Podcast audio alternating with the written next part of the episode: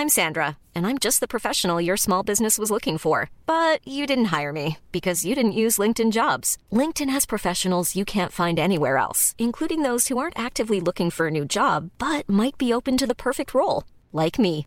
In a given month, over 70% of LinkedIn users don't visit other leading job sites. So if you're not looking on LinkedIn, you'll miss out on great candidates like Sandra. Start hiring professionals like a professional. Post your free job on linkedin.com/people today.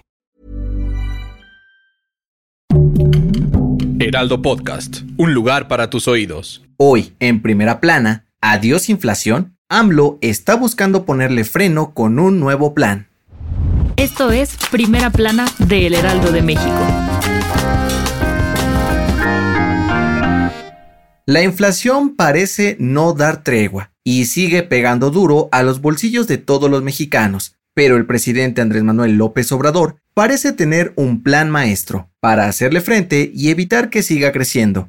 Sí, en la mañanera de este miércoles, López Obrador dijo que está trabajando en un plan para contener la inflación en el país. ¿Cómo?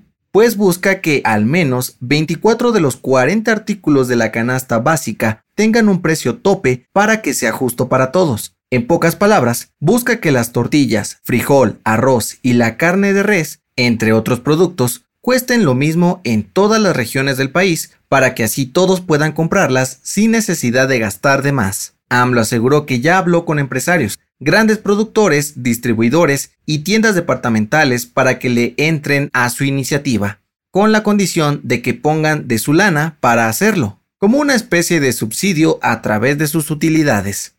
Y aunque según el presidente algunos empresarios ya aceptaron ayudar, quieren que el trato sea parejo, por lo que pidieron al gobierno que se comprometan a combatir la inseguridad en el país para lograrlo. Dando y dando, ¿no? Con información de Francisco Nieto, Iván Saldaña y Laura Quintero. Las mejores noticias en solo 5 minutos. Siga Primera Plana a través de Spotify.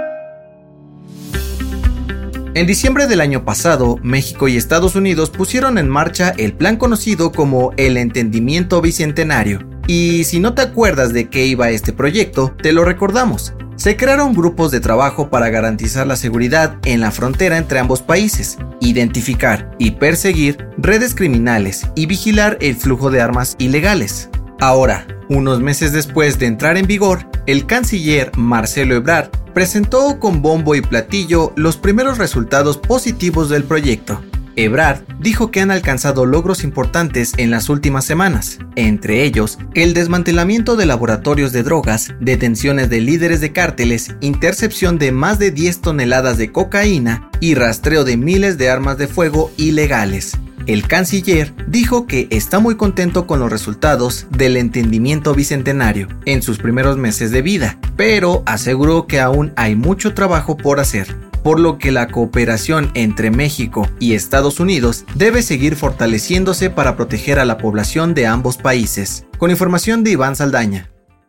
En otras noticias, AMLO pidió a Aeroméxico, Viva Aerobús y Volaris incrementar sus vuelos nacionales desde el Aeropuerto Internacional Felipe Ángeles para aumentar la oferta y cuidar su imagen, pues por ahora solo se realizan seis vuelos diarios desde Santa Lucía. En noticias internacionales, Vladimir Putin amenazó con utilizar armas nucleares contra cualquier país que se atreva a interferir en la guerra entre Rusia y Ucrania. Dijo que su ejército tiene armas que ningún otro gobierno puede presumir. Y en los espectáculos, Warner Bros. confirmó que la película The Batman tendrá una secuela bajo la dirección de Matt Reeves y Robert Pattinson como protagonista. La cinta ya está en fase de desarrollo. El dato que cambiará tu día.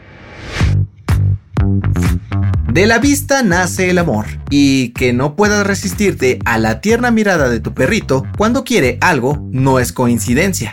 Según un estudio de la revista Scientific American, los perros descubrieron la capacidad de hacernos sentir compasión y afecto a través del contacto visual. Cuando los vemos directamente a los ojos, nuestro cerebro libera grandes cantidades de oxitocina, que provocan que nos derritamos por ellos, cumplirles todos sus caprichos o simplemente no regañarlos. Lo más sorprendente es que los lomitos no son los únicos animales que desarrollaron esta capacidad, pues los caballos e incluso las cabras también pueden hacerlo. Yo soy José Mata y nos escuchamos en la próxima. Esto fue Primera Plana, un podcast del Heraldo de México.